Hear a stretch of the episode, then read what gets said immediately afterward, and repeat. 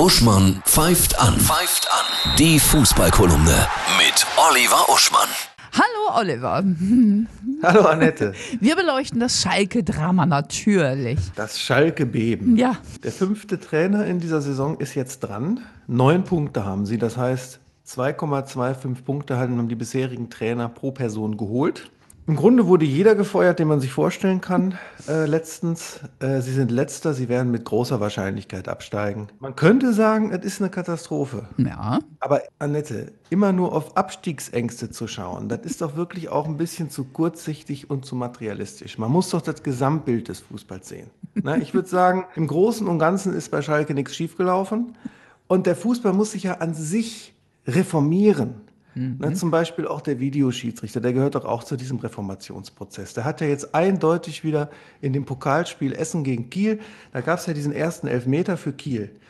Der war keiner, hat man ja hinterher gesehen. Ne? Der Spieler von Kiel ist umgefallen, bevor der Essener Spieler ihn berührt hat. So wie wenn die beim Wrestling, wo es eh Show ist, aber glaubwürdig aussehen soll, schon viel zu früh losfliegen. Ne?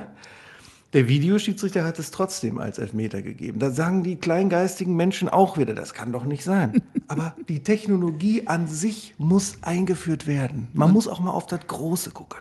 Ja, Ich liebe deine Satire. Dann gucken wir ja einen habe ich mir sogar gespart, Ja. weil der nicht wirklich passt. Okay. Der wäre zu billig gewesen. Deswegen sage ich Ihnen nicht, dass der neue Trainer Gramozis äh, Schalke, der immer schon Trainer sein wollte, der war die dritte Wahl vor den anderen, die jetzt gefeuert sind, ne, gewesen. Da, man könnte da sagen, das ist Griechenlandhilfe, nur andersrum. Aber den spare ich mir, weil der gute Mann ist in Felbert geboren. Den brauchen wir nicht, der wäre zu platt.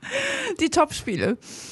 Ja, nur Topspiele. Heute natürlich Schalke gegen Mainz. Das ist das absolute Finale in Sachen Abstieg. Ja. Also morgen Bayern gegen Dortmund natürlich und äh, Hoffenheim gegen Wolfsburg. Also mehr Spitzenspiele geht ja kaum. Absolut. Bayern, Dortmund, was meinst du? Ja, die, da werden die Bayern äh, wahrscheinlich sich durchsetzen. Dann ein wundervolles Fußballwochenende, ja? Ja, auch.